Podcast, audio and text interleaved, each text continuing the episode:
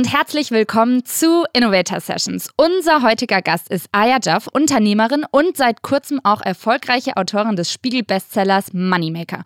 Heute im Podcast verrät sie uns kurz und knackig, wie wir nicht nur Geld machen, sondern mit unserem Geldverhalten sogar die Welt verbessern können. Ich glaube daran, dass auch Einzelanleger ein eine Veränderung bringen können. Und ich bin der Meinung, it's a movement, not one move.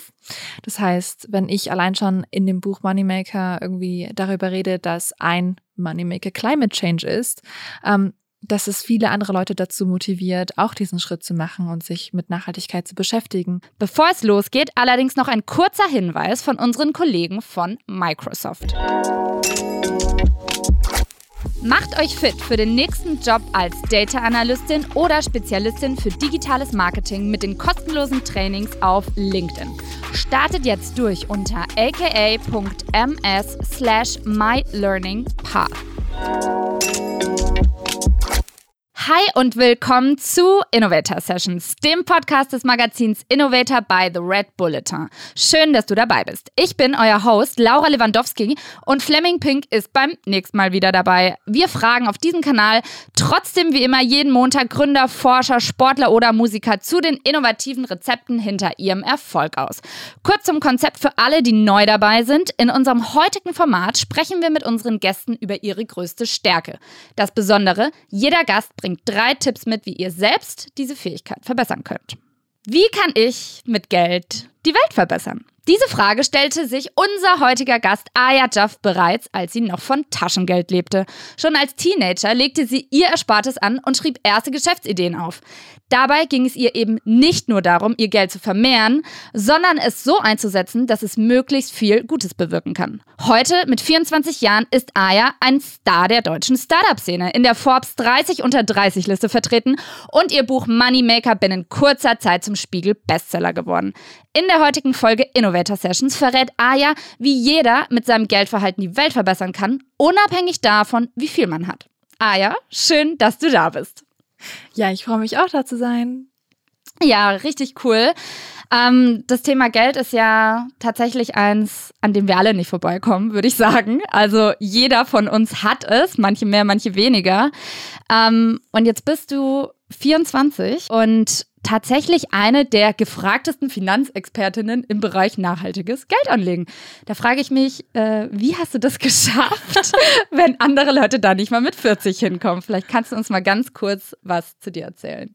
Ja, sehr gerne. Also ich habe mich mit diesen Fragen, die du eben ja schon gerade beschrieben hast, wie kann ich die Welt mit Geld besser machen, wie kann ich ähm, eben Gutes bewirken im Bereich Finanzen, habe ich mich schon sehr früh beschäftigt. Ich habe zeitgleich ähm, auch das Coden angefangen. Das heißt, Coden und Finanzen, das war so für mich so ein Hobby, einfach mit 15, 16, dass ich mir das einfach selbst beibringe, wie das funktioniert. Und ich habe dabei Forbes, Fortune Magazine gelesen, wie jeder begeisterte BWLer auch und ähm, bin natürlich dann auf ganz viele Tech-Unternehmen natürlich auch gestoßen, die ja, ja, einfach sehr viel Geld machen mit ihrem Businessmodell, sei es Amazon, sei es Microsoft, sei es irgendwie Apple. Und ähm, ich habe mich dann auch natürlich immer gefragt, okay, wie kann man denn dieses Businessmodell, was sie da vorantreiben, auch dann nachhaltig machen? Und zunächst habe ich mir das in der Tech-Branche ein bisschen mehr näher angeschaut. Wie alt warst du da, als du damit angefangen hast? Weil es klingt so, als ob du schon zehn Jahre zu dem Thema studiert hast. Oh Gott, nein, nein, nein. Also es waren, es war, das Interesse hat sich ganz langsam ausgebildet. Am Anfang war es erstmal so, okay, erstmal Finanzen verstehen. Wie funktioniert das genau? Und da warst du wie alt? Da war ich 16. Da war ich wirklich einfach ganz am Anfang. Ich hatte ganz, ganz frisch erst das Fach Wirtschaft irgendwie in der Schule und da habe ich das irgendwie nicht erklärt bekommen. Aber die Filme Wolf of Wall Street zum Beispiel, die kamen da schon raus und ich dachte mir so, okay, ist die Finanzwelt so? Mhm. Ist, ist sie so korrupt? Ist sie so, ich weiß nicht, unmoralisch? Ist, ist das wirklich nur was für, für Männer in Anzügen? Kann ich da nicht mitspielen? Und das war teilweise, weil ich, ähm, ja, ich war, ich war empört darüber, wie das da irgendwie zustande kommt mit, äh, wie viele Leute die verarschen in den Filmen teilweise und wie cool sie sich dabei fühlen und äh, ja, wirklich, also ich war, ich war auf der anderen Seite der mhm. ganzen Diskussion. Ich habe die ganze Wall Street eher, eher ja, gehasst als jetzt gefeiert. Und ähm, ja, nach einer Zeit habe ich gesagt, okay, ich möchte jetzt wirklich mal herausfinden, ob das so ist. Und bin dann in die Stadtbibliothek gegangen, habe mir ganz, ganz viele Bücher einfach durchgelesen. Also wirklich jeden Tag vier, fünf Stunden einfach hingesetzt und Bücher gelesen. Und ähm, so die ja teilweise auf, sicherlich ja. auch mega technisch waren. Also da sind ja Fachbegriffe, ich weiß nicht, ob ich die mit 16 verstanden habe oder ob ich die heute schon verstehe. Ja, auf jeden Fall. Also ich habe nicht alles verstanden, was ich gelesen habe wahrscheinlich, aber ich habe halt, ähm, das war meine Art zu googeln. Ich habe irgendwie, am Anfang war ich von Google überfordert, weil man gerade im Bereich Finanzen nicht so ganz genau weiß, wem darfst du vertrauen, wem nicht. Irgendwie wird dir auf dem zweiten Link das schnelle Geld versprochen, auf dem dritten wirst du irgendwie der nächste Warren Buffett und du lernst irgendwie richtig traden. Ich mir so, hä? Ich weiß noch gar nicht, in welche Richtung ich gehen möchte. Ich, ich brauche erstmal so einen so einen wirklichen generellen Pfad und den musste ich mir irgendwie selbst mhm. ja selbst finden in diesem in dieser Wildnis sage ich mal von Finanzbüchern und das war dann letztendlich auch der Grund warum ich dann das Buch geschrieben habe Moneymaker ich habe halt gedacht, okay, ich kann nicht die Einzige sein, die dieses Problem hat. Ich bin jung, ich würde gerne ein Buch lesen, was es alles zusammenfasst und eine Mischung ist aus klassischen Rollenbildern, die man kennen muss, so, ich weiß nicht, so ein Warren Buffett eben und André Costolani, aber dann auch auf, so, auf der anderen Seite so eine Kylie Jenner mit in, ins Gespräch bringen und sagen, hey, es ist immer noch relevant, auch mhm. wenn, auch wenn die ganzen Bücher von Klassikern reden, ist immer noch relevant zu wissen, was da eigentlich mit deiner Welt abgeht. Ja, auf dein Buch kommen wir gleich nochmal zu sprechen. Also da geht es für alle, die es noch nicht kennen oder die Spiegel-Bestsellerliste noch nicht studiert haben, vor allem eben um Role Model im Bereich Geldanlagen, aber natürlich auch um das Thema Nachhaltigkeit, was ja sehr wichtig bei dir ist. Ähm, was mich aber vorab noch interessieren würde, du warst so jung, als du damit angefangen hast. Sind deine Eltern jetzt Finanzexperten oder was war eigentlich so der größte Motivator dahinter, dich überhaupt in den jungen Jahren schon damit auseinanderzusetzen? Und ja, let's be honest, da hat man ja wahrscheinlich auch noch nicht gleich das Ziel, ich will jetzt mit meinem Geld was super Gutes bewegen, sondern ich will es auch erstmal verstehen, richtig? Oh mein Gott, ja, meine Eltern sind Akademiker. Ähm, leider Gottes wurde jetzt ihr, ihr Studienabschluss nicht anerkannt in Deutschland, weshalb sie jetzt. Ähm, Warum? Die kommen nicht aus Deutschland. Sie kommen nicht aus Deutschland, sie sind im Irak ähm, quasi groß geworden, haben dort studiert, haben dort ihre Uni fertig gemacht und ähm, dieser Studienabschluss, der wird nicht anerkannt, weil die Uni nieder, niedergebrannt ist und ähm, ja, das Diplom nicht anerkannt und so weiter und so fort. Also da haben wir, glaube ich, zehn Jahre lang haben wir da darum gekämpft, dass das irgendwie anerkannt wird. Aber ja, das ist jetzt so und ähm, ich finde es umso trauriger, dass dann in jedem Artikel jetzt irgendwie steht, dass sie Kassiererin ist. Es ist nicht nur natürlich das, sie hat studiert und sie hat mir das auch weitergegeben. Ähm, dieses wirklich sich tief in etwas reinarbeiten, auch an sich zu glauben und diese akademische Seite der Dinge auch mal zu beleuchten und zu erkennen. Ähm, bei meinem Vater läuft es ganz ähnlich. Er hat auch zu Ende studiert und ist jetzt aber Taxiunternehmer und hat, ähm, also ihnen beiden geht's gut. Ich habe jetzt kein Mitleid oder so, aber es ist halt einfach, ähm, ich glaube, es hätte besser laufen können, hätte man das ähm, ja einfach anerkannt. Ähm, aber trotzdem haben die zwei mir super viel mitgegeben, was, was Work Ethic einfach angeht. So dieses, ähm, nee, fuchs dich da mal lieber tief in etwas rein, ähm, lies alles, was es dazu gibt, ähm, beschäftige dich äh, nicht nur mit deinesgleichen, sondern auch so frag ältere Leute nach Rat, ähm, sei dann nicht nur so on your own und, und mach deine kleinen ähm, ja, mach deine kleinen Sachen, sondern denk groß und, und versuch diese Message, äh, die du da in dir so ein bisschen formst, versuch die da auch an die Leute zu kommunizieren. Und ähm, deswegen sind meine Eltern auch die ersten, äh, wenn ich neue Ideen habe, dass ich das gleich an sie pitche. Ja, absolut. Ähm, und ich weiß, dass wir uns damals schon mal drüber unterhalten hatten. Ähm, du hattest ja gesagt, du hattest vor allem mal so einen Aha-Moment mit dem Geldanlegen. Stichwort Führerschein als du gemerkt hast, okay, cool, äh, da geht was vorwärts, wenn ich irgendwie ein paar kluge Schachzüge mache. Ja. Und mein Geld einfach im Schlaf vermehrt, wovon ja jeder träumt, glaube ich. Ja, das war mein größter Aha-Moment. Ich glaube, ich glaube, als ich so 16, 17 war, habe ich noch vom Geld gedacht, okay, das ist, ich kann mir Geld nur verdienen. So, über einen Stundenlohn, über meine Arbeit irgendwie. Ich habe beim Marktkauf irgendwie ausgeholfen, also als Kassiererin. Ich habe irgendwie Zeitung ausgetragen. Und das war für mich so das Verständnis von, wie man Geld macht.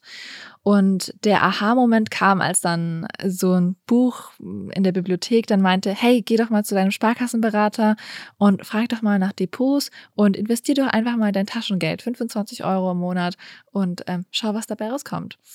Und ich bin dann zu meinen Eltern gegangen ich war noch zu jung, um alleine zur Sparkassenberater zu gehen. Ich bin dann zu meinen Eltern gegangen und meinte, kann mich jemand von euch bitte begleiten? Irgendwie bei der Beratung dabei sein, Händchen halten und so und äh, mit mir das Geld anlegen. Und dann so, okay, ich habe auch keine Ahnung, was das ist. Ja klar, ich setze mich mit rein, ich höre mir das mal an. Und ja, ich habe dann am Ende habe ich 75 Euro in den DAX quasi in einen Fonds, der den DAX widerspiegelt, investiert und äh, konnte damit einen, einen großen Teil meines Führerscheins abbezahlen am Ende. Also ich habe da, ich bin da fünf Jahre drin geblieben. Für alle, die jetzt mithören und das Rechnen anfangen, ich habe nicht äh, meinen Führerschein gemacht, sobald ich ihn machen konnte. Ich war ein bisschen später dran, aber ich habe schon ähm, das Gefühl gehabt, okay, da habe ich gerade irgendwie einen Kniff entdeckt, den meine Freunde nicht entdeckt haben, weil zur gleichen Zeit haben sie weitergekellnert für ihren Führerschein quasi, um den zu finanzieren oder sie haben, äh, ja, sie, sie haben das genauso gesehen wie ich mit 17 quasi. Dieses, okay, man kann nur Geld verdienen über einen Stundenlohn und als ich dann mein Geld wieder abgehoben habe, war das so ein krasses Gefühl von, hä, ist jetzt einfach kostenloses Geld? Ich habe das einfach schlafen lassen? Das mhm. geht, das funktioniert? Ist okay, krass. Oh mein Gott. I'm hooked. Ja, tatsächlich. Also ich glaube, da wäre es mir ähnlich gegangen, aber ich kam, glaube ich, mit dem Alter noch nicht auf den Trichter. Ähm. Passiert. Also ich glaube, äh, für jeden ist der Moment wann anders. Für mich glücklicherweise kam der sehr früh, vor allem aber wirklich, weil dieser Film Wolf of Wall Street mich so getriggert hat. Also ich war mhm. ich war komplett auf der einen Seite und meinte, Wall Street ist scheiße und böse, bis zu, okay, ich kann das Geld aber auch für mich nutzen und Einzelanleger werden. Das ist ein gutes Stichwort, ähm, weil im Endeffekt nutzt es ja nicht nur für dich, sondern du sagst nicht so egoistisch, ich will es auch für mehr nutzen, für die Welt, für andere, für Nachhaltigkeit beispielsweise. Bevor wir da gleich im Detail drauf eingehen, hast du da noch mal einen konkreten Aufhänger oder einen, ich sag mal, eine Situation im Leben, wo du das festgestellt hast, dass es möglich ist? Äh, das ist eine super Frage, wann ich darauf gekommen bin, weil es gibt sehr viele Finanzblogs, die halt eben einzelne Werte analysieren und da werden immer verschiedene Kennzeichen ähm, angeschaut. Ich weiß nicht, da geht es manchmal um den Kapitalmarktwert oder ähm, es geht darum, wie viele Mitarbeiter da, da angestellt sind. Es geht, also ganz verschiedene Sachen werden da analysiert und ähm, dadurch, dass ich in der Fridays for Future Generation ähm, so, so ein bisschen groß geworden bin, habe ich mich natürlich immer gefragt, okay, wo ist denn das Thema Nachhaltigkeit in den ganzen Dingen? Also es war weniger so ein bestimmter Blog oder so, der mich da ja, angefixt hat, dass ich mir das mal anschaue, sondern eher so, dass es das eben nicht gab, dieses Kennzeichen von, wie nachhaltig ist etwas. Das fand ich dann eben am krassesten. Und ich habe mir dann halt gesagt, okay, ähm, googeln wir einfach mal Nachhaltigkeit und Finanzen und dann habe ich halt ähm, so äh, coole ja coole Unternehmen wie Maiwerk eben kennengelernt, die dann eben schon auf Instagram so ein bisschen zumindest äh, klar machen, okay, diese Nachhaltigkeitsfonds gibt es, das kannst du dir mal anschauen, darauf achten wir, es gibt ganz verschiedene Dinge, die du irgendwie in Betracht ziehen kannst, deine eigenen Interessen, auf was du jetzt besonders achten möchtest. Ähm, und allein schon dieser Mix von es gibt ja. keine ein, eine Definition von Nachhaltigkeit. Das fand ich total interessant und deswegen habe ich dann für mich selbst begonnen zu sagen, okay, was, worauf achte ich besonders? Super Übergang, ähm, weil genau darum soll es ja auch heute gehen. Unsere Hörer von den Innovator Sessions, die treibt wahrscheinlich auch eine Frage um. Einerseits natürlich, cool, wie werde ich reich im Schlaf? Will ja gefühlt jeder so, würde ich mal behaupten. Aber eben viel mehr als das, weil ähm, klar, wenn wir jetzt mal auf die Zukunft schauen, dann geht es vor allem eben darum, wie du selber sagst, das Geld für was Sinnvolles einzusetzen. Und ah ja, bevor wir in die Tipps gehen, wollte ich dich noch fragen, hast du vielleicht ein konkretes Beispiel, wie du mit deinem Geld die Welt schon verbessert hast? Um dir wirklich konkret ein Ergebnis zu geben, müsste ich Bill Gates sein und mit meinem Geld richtig viel, ähm, ja, um richtig viel bewirken zu können, was man in den News tatsächlich oder sowas sehen kann. Aber ich glaube daran, dass auch Einzelanleger ein, eine Veränderung bringen können. Und ich bin der Meinung, it's a movement, not one move. Das heißt, wenn ich allein schon in dem Buch Moneymaker irgendwie darüber rede, dass ein Moneymaker Climate Change ist, ähm, dass es viele andere Leute dazu motiviert, auch diesen Schritt zu machen und sich mit Nachhaltigkeit zu beschäftigen, so dass wir irgendwann schon dabei sind, dass es so eine kritische Menge erreicht hat an Menschen, die daran glauben und die dann auch wirklich nach diesem Credo investieren. Und dann werden mehr ETFs angeboten, die das mehr spiegeln. Und dann sind da noch mehr Leute dabei, weil die Hemmschwelle dann niedriger ist. Und irgendwann ist es dann der Standard.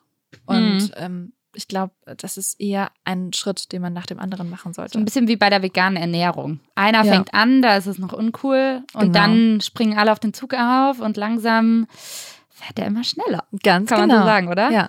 Also im Sinne von, wenn ihr erstmal damit anfangt, inspiriert ihr eben eure Freunde, eure Familie, vielleicht sogar eure Väter oder Mütter, die äh, noch aus einer ganz alten Schule kommen. Ähm, Hauptsache, ihr legt los. Und redet darüber. Genau. Und redet darüber. Deswegen würde ich gerne mit deinem ersten Tipp starten. Und zwar, denke Kapitalismus neu. Ja, wichtige Sache, weil irgendwie denken wir ja oftmals, Kapitalismus ist automatisch was Schlechtes, aber du sagst hingegen, hey Leute, setzt euch mal aktiv mit dem Begriff auseinander und tut es eben nicht gleich in die Wolf of Wall Street Schiene packen, weil ja, es kann auch anders. Also vielleicht kannst du da mal kurz drauf eingehen. Ja, gerne. Es kann auch anders, das hast du sehr gut gesagt. Also die Wolf of Wall Street äh, Filme, die zeigen schon eine bestimmte Welt und die gibt es sicherlich. Das streite ich gar nicht ab. Also wir haben für einen bestimmten Grund die Finanzkrise bekommen. Ähm, äh, Anleger oder beziehungsweise Trader haben eben diesen ähm, diesen ja schlechten Ruf, sage ich jetzt mal. Oder auch Mindset leider, kann man sagen. Ja, und auch Mindset. Ähm, ich glaube, diese schwarzen Schafe gibt es in jeder Branche. Ich möchte sie nicht gut reden oder so, ähm, aber ich glaube schon fest daran, dass ich per se anders bin, einfach weil ich erstens nicht mit diesen großen Summen spiele, zweitens mit meinem eigenen Geld spiele und drittens ähm, ich nicht nach deren ähm, ja nach deren Anlagepunkte irgendwie etwas bewerte, sondern nach meinem eigenen Interesse und nach meinen, meinen eigenen Erfahrungen. Das unterscheidet uns schon von, von ich sage jetzt mal den Tradern, ähm, die in Wolf Wall Street dargestellt werden. Ich ähm, werde jetzt zu keiner Oma gehen und sie um ihre letzten Reserven oder so bitten. Mhm. Das äh, ist eben nicht dabei. Und das finde ich, sollte man ganz klar trennen, weil Leute, die jetzt sagen, boah, Geld ist böse, damit möchte ich nichts zu tun haben oder ich weiß nicht, äh, Kapitalismus ist doch eh alles scheiße und das läuft doch alles schief. Ähm, klar, es ist gerade sehr viel läuft gerade schief, sehr viel ist gerade sehr, sehr unfair und ich bin auch voll bei dir, wenn, wenn du sagst, okay, die Schere zwischen Arm und Reich ist viel zu groß oder ich weiß nicht, es ist unfair, überhaupt so Geld zu verdienen. Ähm, klar, aber wir sind trotzdem mit diesem System drinnen und äh, es lohnt sich anzusehen, wie es funktioniert. Also auch wenn man jetzt selbst nicht per se Geld anlegen möchte. Mhm. Es ist sinnvoll, sich mit diesem ganzen Konstrukt auseinanderzusetzen. Allein schon, weil die Produkte, die wir jeden Tag benutzen, ähm, ja, von Unternehmen stammen, die an der Börse gelistet sind. Hast du da ein konkretes Beispiel, wenn man zum, ähm, sagen wir mal, man liest die Nachrichten und man sieht jetzt ein Unternehmen, das sich als nachhaltig darstellt?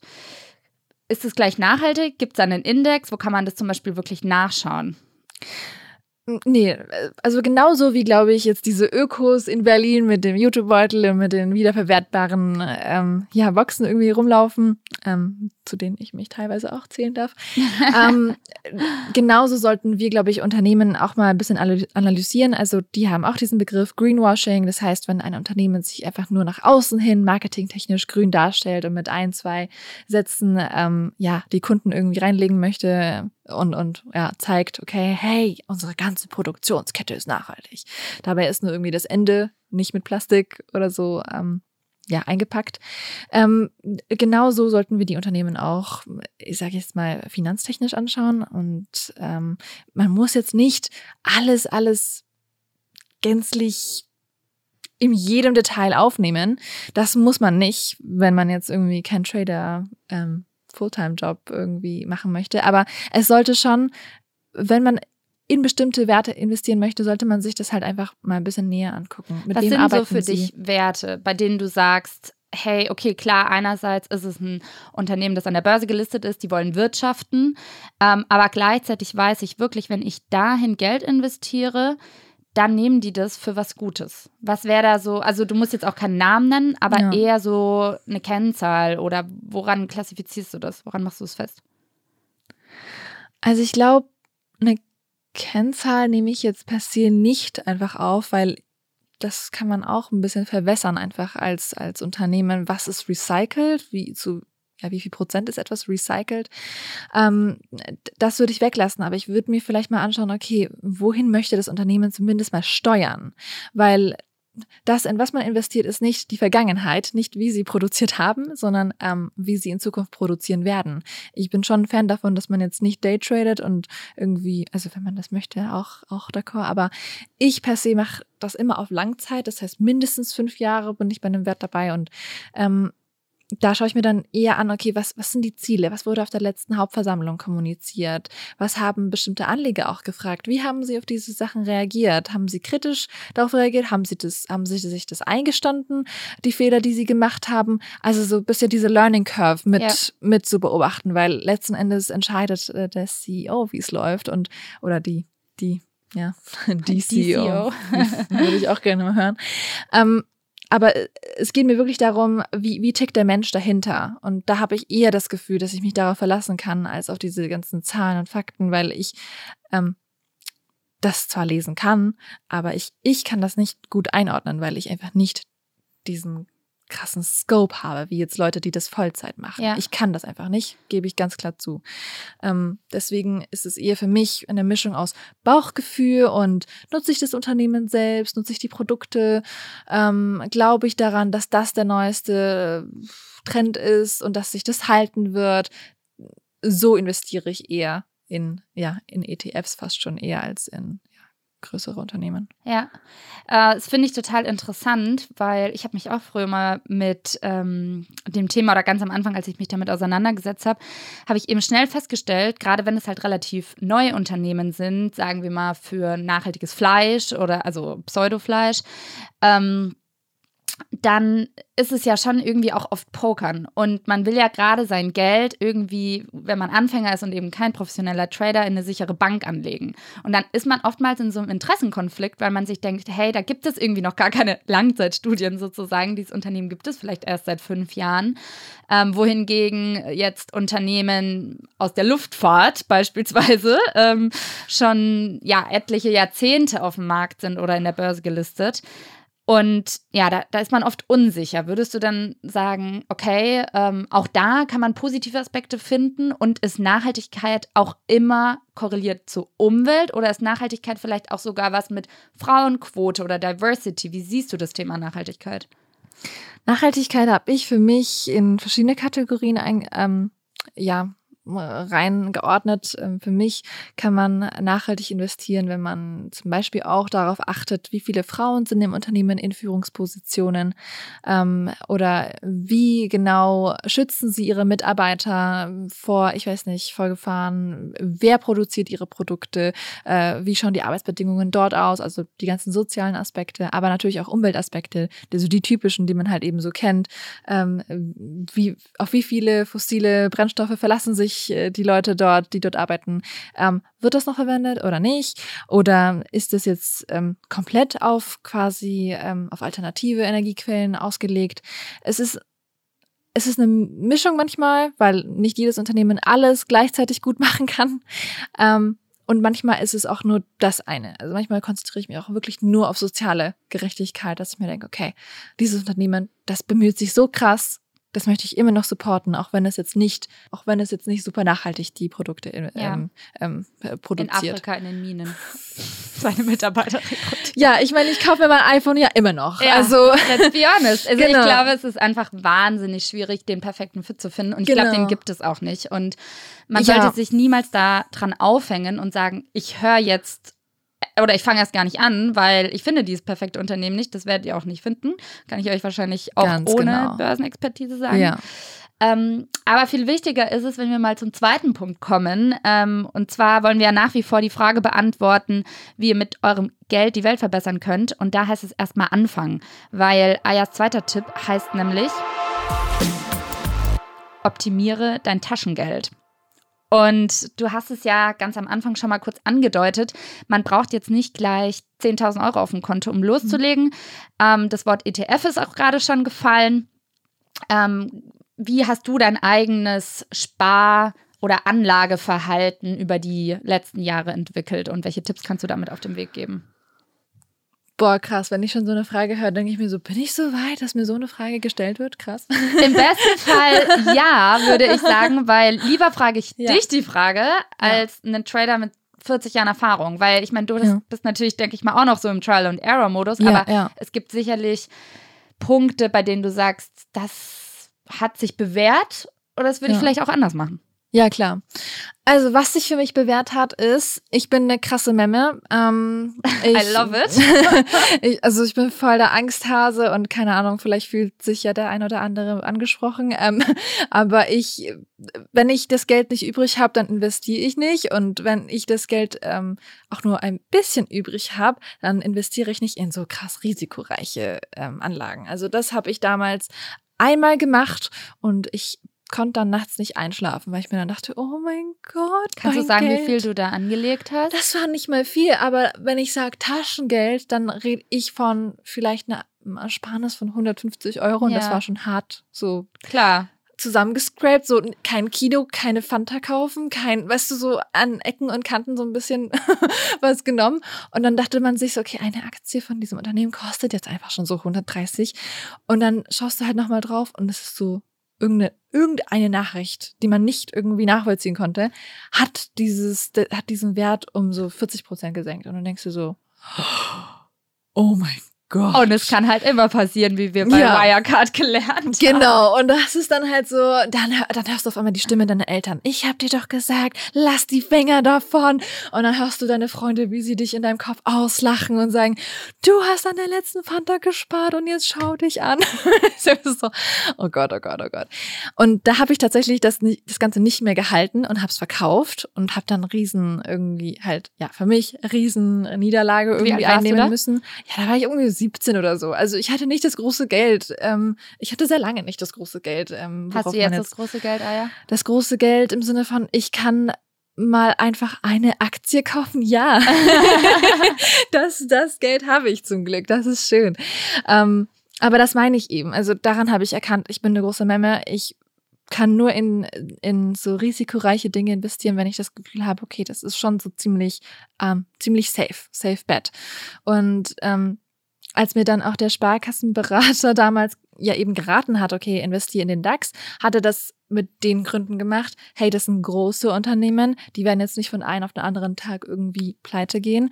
Ähm, du, äh, du bist eigentlich tendenziell, was die Zahlen und so die Statistiken angeht, gut dabei, wenn du, wenn du mindestens fünf Jahre irgendwie investierst. Und ähm, du solltest im Plus rauskommen. Wenn auch nicht viel, aber du solltest im Plus rauskommen. Also ich versuche das noch mal ganz kurz in meinen Worten zu ja. zusammenzufassen. Ein Sparplan bedeutet ja im Endeffekt, ähm, man zahlt monatlich auf in den DAX ein. Man sucht sich Summe X aus. Es kann auch 25 Euro sein, es können 200 Euro sein, je nachdem, wie viel man verkraftet. Und langsam, aber sicher, kann man sagen, wird dieses Geld, diese 25 Euro, vielleicht irgendwann 30 Euro oder noch mehr. Kann man so sagen, genau. vereinfacht gesagt, oder? Ja, ganz genau. Was ich toll fand, ist, dass man zum Beispiel auch einfach seine Einzahlung pausieren kann. Also mhm. das hat mich dann auch nochmal beruhigt. Wie gesagt, ich suche immer noch so nach so Punkten, die mich beruhigen, weil es sehr viel damit zu tun hat, wie man gefühlstechnisch auch drauf ist. Ich habe Freunde, die jetzt irgendwie sofort Einmalzahlung 300 Euro und das war's machen und, und da bin ich einfach kein Fan davon. Ich kann das nicht. Ähm, deswegen lieber klein fein anfangen und dann sich immer mehr an diese an, an dieses Risiko rantrauen. Irgendwann habe ich nicht mehr in den DAX investiert. Ich habe dann in einen bestimmten ETF investiert, der in Wind- und Solarenergie was macht. Ich Darfst hab, du den nennen? Das würde mich mal interessieren. Ich klicke jetzt mal auf Trade Republic. Trade Republic ist übrigens eine App, hat genau. ja schon vorab empfohlen, ähm, die ich tatsächlich selber noch nicht kannte. Ich habe immer bei OnVista geguckt, das würde ich euch ah, abraten, ja. weil das ist komplettes Chaos, wenn ihr nicht Trader seid. Da sind nur irgendwelche Charts und Kennzahlen. Es fühlt sich so an wie damals Matheunterricht, wenn man nicht aufgepasst hat. Genau, also mein, mein Sparplan ist das ETF Global Clean Energy, heißt es. Mhm. Und da zahle ich eben monatlich was ein. Ähm, Ich lasse es auch da schlafen. Ich habe noch einen anderen ETF, der heißt Edge MSCI USA Value Factor. Der, der investiert so ein bisschen, wie Warren Buffett investieren würde. Sie beobachten halt eben, äh, schauen nach unterbewerteten Aktien und schauen, okay, ist es ein bisschen zu günstig für was es eigentlich kann und was eigentlich dahinter steckt. Und ähm, da habe ich auch meinen Sparplan rein. Also einmal USA und einmal World. Mhm. Und ähm, genau. Auf wie viele Jahre hast du dich da so committed? Ach, ich lasse es erstmal einfach laufen. Das ist Geld, das kann ich, das ist überschaubar. Es ist jetzt nicht zu viel. Es ist jetzt aber auch nicht so, dass ich das jetzt vergessen würde, dass ich sage, okay, das sind nur 25 Euro. Das Geld würde ich tatsächlich, glaube ich, heute einfach irgendwo liegen lassen. Aber ja, ich weiß nicht, ich habe schon Lust, mindestens, wirklich mindestens fünf Jahre dabei zu sein. Ja. ja. Und ja. also für diese Trends, damit sie auch wirklich in ihrer vollen Blüte, sage ich jetzt mal, glaube ich, auch ähm, ja, sichtbar sind für uns alle, dauert das 10, 15 Jahre. Also wenn ich höre, dass wir nur noch zwölf Jahre haben, um den Planeten hier vor sich selbst zu retten. da rettet ähm, zumindest euer Konto. nee, nee, dann denke ich mir schon, dass, ähm, dass äh, sowas wie Global Clean Energy dann eben einen totalen Aufschwung erleben wird. Und das aber wahrscheinlich erst, wenn es ein bisschen zu spät ist. Wahrscheinlich ja. erst in acht Jahren oder so. Hm. Ja. Also generell finde ich das gerade ganz cool, dass wir uns über das Thema Geld unterhalten ähm, und würde auch gerne zum dritten Tipp überleiten, der da heißt, gib Geld eine größere Bühne im Alltag. Und ich finde den insofern wichtig, weil ich glaube, man redet nicht so gerne über Geld. Gerade in Deutschland ist es irgendwie immer so ein Tabuthema man redet nicht über sein Gehalt, man redet nicht über seine, sein Cash auf dem Konto. Die einen, weil sie es nicht haben, die anderen, weil sie nicht Neid äh, generieren wollen. Ja. Ähm, aber gerade im Punkt Nachhaltigkeit und wenn wir jetzt mal davon ausgehen, dass man mit seinem Geld wirklich was Gutes bewegen kann, finde ich es mega wichtig, darüber zu sprechen, weil nur so habe ich jetzt zum Beispiel von deinen Nachhaltigkeitsindexen erfahren und werde gleich selber recherchieren. Ähm, ja, wie, wie kann man denn das Geld vielleicht ein bisschen mehr in seinen Alltag holen? Gibt es da so ein paar Hacks? Ja, auf jeden Fall. Also ich würde sagen, ich habe auch erstmal diese Seiten wie OnVista und so abgecheckt, weil ich mir denke, okay, komm, da, da schauen die Trader anscheinend. Ähm, aber war dann auch am Anfang sehr, sehr überfordert damit, weil es einfach zu viele Kennzahlen waren und ich wusste auch nicht, oh Gott, welches Unternehmen schaue ich denn überhaupt jetzt an? Ja. Und ähm, Deswegen würde ich sagen, okay, erstmal eigenes Konsumverhalten anschauen. Alle Produkte, die ich benutze, sind also sind größtenteils an der Börse gelistet. Also sind Unternehmen, die an der Börse gelistet sind. Und ich habe dann mit meinem Lieblingsprodukt damals angefangen. Das war der, der iPod oder beziehungsweise auch das iPhone dann später und habe gesagt, okay, irgendwie verstehe ich den Trend total, weil meine Freunde irgendwie benutzen alle Apple-Produkte, ich benutze Apple-Produkte und ich habe das Gefühl, ich habe so ein Gespür dafür, wie cool das zumindest ist. Und Coolness sagt ja schon bei solchen, ich sag jetzt mal, Produkten, die, die wirklich an Konsumenten kommuniziert werden, schon eine große Rolle. Und da gibt's keinen keinen Wert dafür irgendwie bei OnVista. Und ich mir so, okay, das ist vielleicht etwas, auf was ich mich etwas zumindest verlassen kann. Ähm, und dachte mir, okay, alle meine Freunde fahren voll drauf ab. Okay, might as well. Bisschen investieren in Apple. Und ähm, das würde ich auch jedem raten. Nicht jetzt, dass man in Apple investieren sollte, aber dass man sein eigenes Konsumverhalten eben ein bisschen kritischer beleuchtet und schaut, okay, was hype ich, was hypen meine Freunde? Ähm, und dann dieses Unternehmen googeln und schauen, okay, boah, wie schaut der Kurs aus? Ist der insgesamt, zumindest insgesamt, wenn man das irgendwie auf die letzten Jahre, wo sie irgendwie da waren, ausstreckt, ist der, geht der nach oben? Oder hat er krasse Ausschläge? Ist das so vielleicht saisonal sogar? Ich weiß nicht. Es sind so kleine Dinge, die man sich einfach mal anschauen kann, um das Bauchgefühl ein bisschen mehr mit Informationen zu füttern, um letzten Endes äh, irgendwo anzukommen, wo man sagt, okay, für meinen allerersten Trade ist es eigentlich ganz in Ordnung. Das ja. ist ein Unternehmen, dessen Businessplan ich verstehe. Ähm, was ich immer ganz witzig finde, ja. noch ganz kurz, ist, dass ich die meisten Fragen wirklich rund um Börse bekommen habe während der ganzen Bitcoin-Sache. Und das ist so ziemlich das Krasseste, was ich mir überlegt habe. Ich habe nicht in Bitcoin investiert. Schade drum, wenn ich mir weiß, okay, ja, vielleicht damals lief's, lief's ganz geil. Aber ähm, jetzt letzten Endes denke ich mir eigentlich, okay, ich check immer noch nicht, was genau Bitcoin, also was genau den Kurs von Bitcoin bestimmt. Und der ähm, Hype. Ja, der Hype. Ich habe den ja, ich habe den nicht so nachvollziehen können. Ich, ja, ich ähm, freue mich für jeden, äh, der jetzt irgendwie als Millionär irgendwie auf den Kanarischen Inseln hockt, deswegen. Aber es ist für mich auf jeden Fall nicht durchsichtig gewesen. Und die meisten Fragen aber kamen genau zu der Zeit von Leuten, die ganz neu damit angefangen haben. Die meinten so, ah ja, ich möchte in Bitcoin investieren. Keine Ahnung, wie das funktioniert, aber kannst du für mich Geld anlegen, bitte? Ich so, what? Wow, okay, fünf Schritte zurück, ganz kurz. Weißt du überhaupt, was Bitcoin ist? Ja, man sollte die Finger davon lassen, genau, wenn man keine Ahnung hat. Genau, weißt du überhaupt, ähm, wieso der Kurs gerade steigt? Weißt du überhaupt, was der Grund ist, warum das ähm, irgendwie ins Leben gerufen wurde? Weißt du, ähm, wofür es genutzt werden kann? Das sind so ganz viele Fragen gewesen, wo ich mir denke, locker 80 Prozent der Leute, die mich da gefragt haben, rund um Kryptowährungen, hatten keine Ahnung, was das Und macht. Und wenn wir schon über äh, Nachhaltigkeit reden, weißt du überhaupt, wie viel Strom Bitcoin braucht? ja, auf jeden Fall. Also, das ist, ähm, ja, das ist immer noch ein Problem, was nicht gelöst wurde. Ähm, ja. Ja. Wenn wir nochmal bei deinem dritten Tipp äh, bleiben, gibt Geld eine größere Bühne im Alltag. Also, wie gesagt, man sollte definitiv mit Freunden darüber sprechen. Ähm, und vielleicht auch Nachrichten mit anderen Augen lesen. Also Nachrichten per se ähm, schon vielleicht auch mit einem Fokus auf Unternehmen lesen und nicht einfach nur, jo, was geht ab in der Welt, sondern vielleicht eben auch Trends erkennen durch Nachrichten und dann gucken, hey, dieses Unternehmen beispielsweise, das könnte einen nachhaltigen oder einen positiven Impact haben. Mhm. Wie liest du Nachrichten?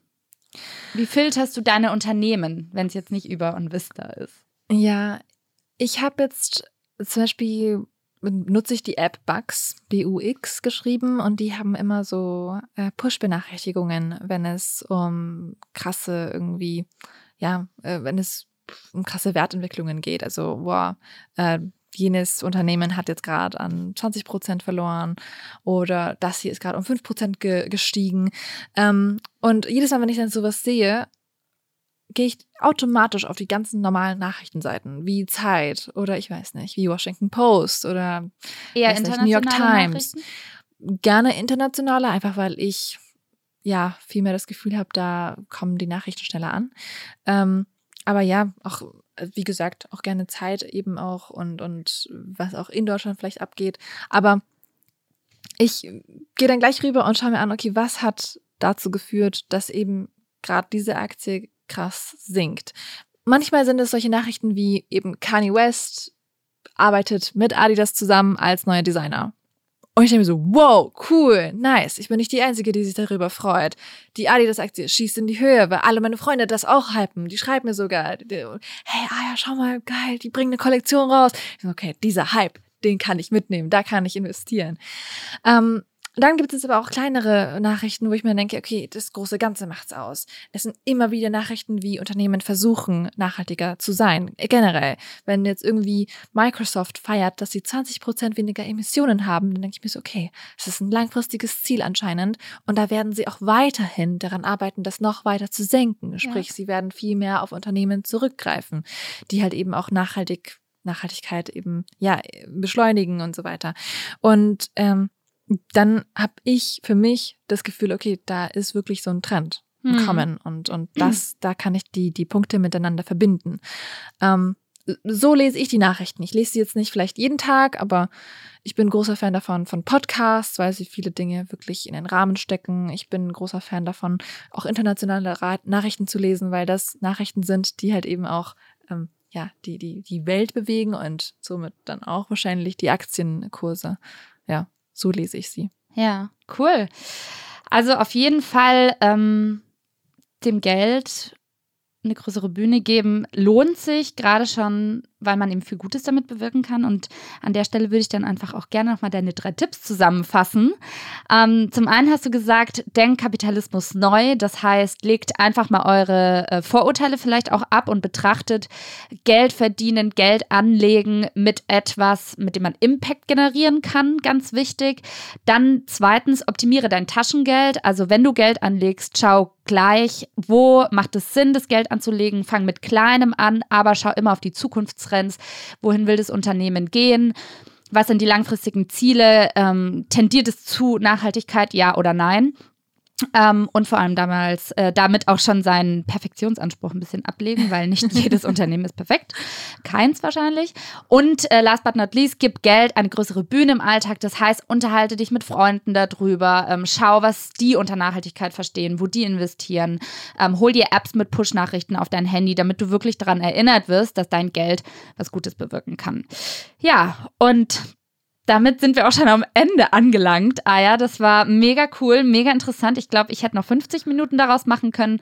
Ähm, deswegen freuen wir uns aber umso mehr nächste Woche nochmal auf dich, wenn du uns in der Toolbox deine wichtigsten Werkzeuge und Inspirationsquellen hinter deinem Erfolg verrätst und natürlich nochmal auf das Thema Nachhaltigkeit und Geldanlagen eingehst.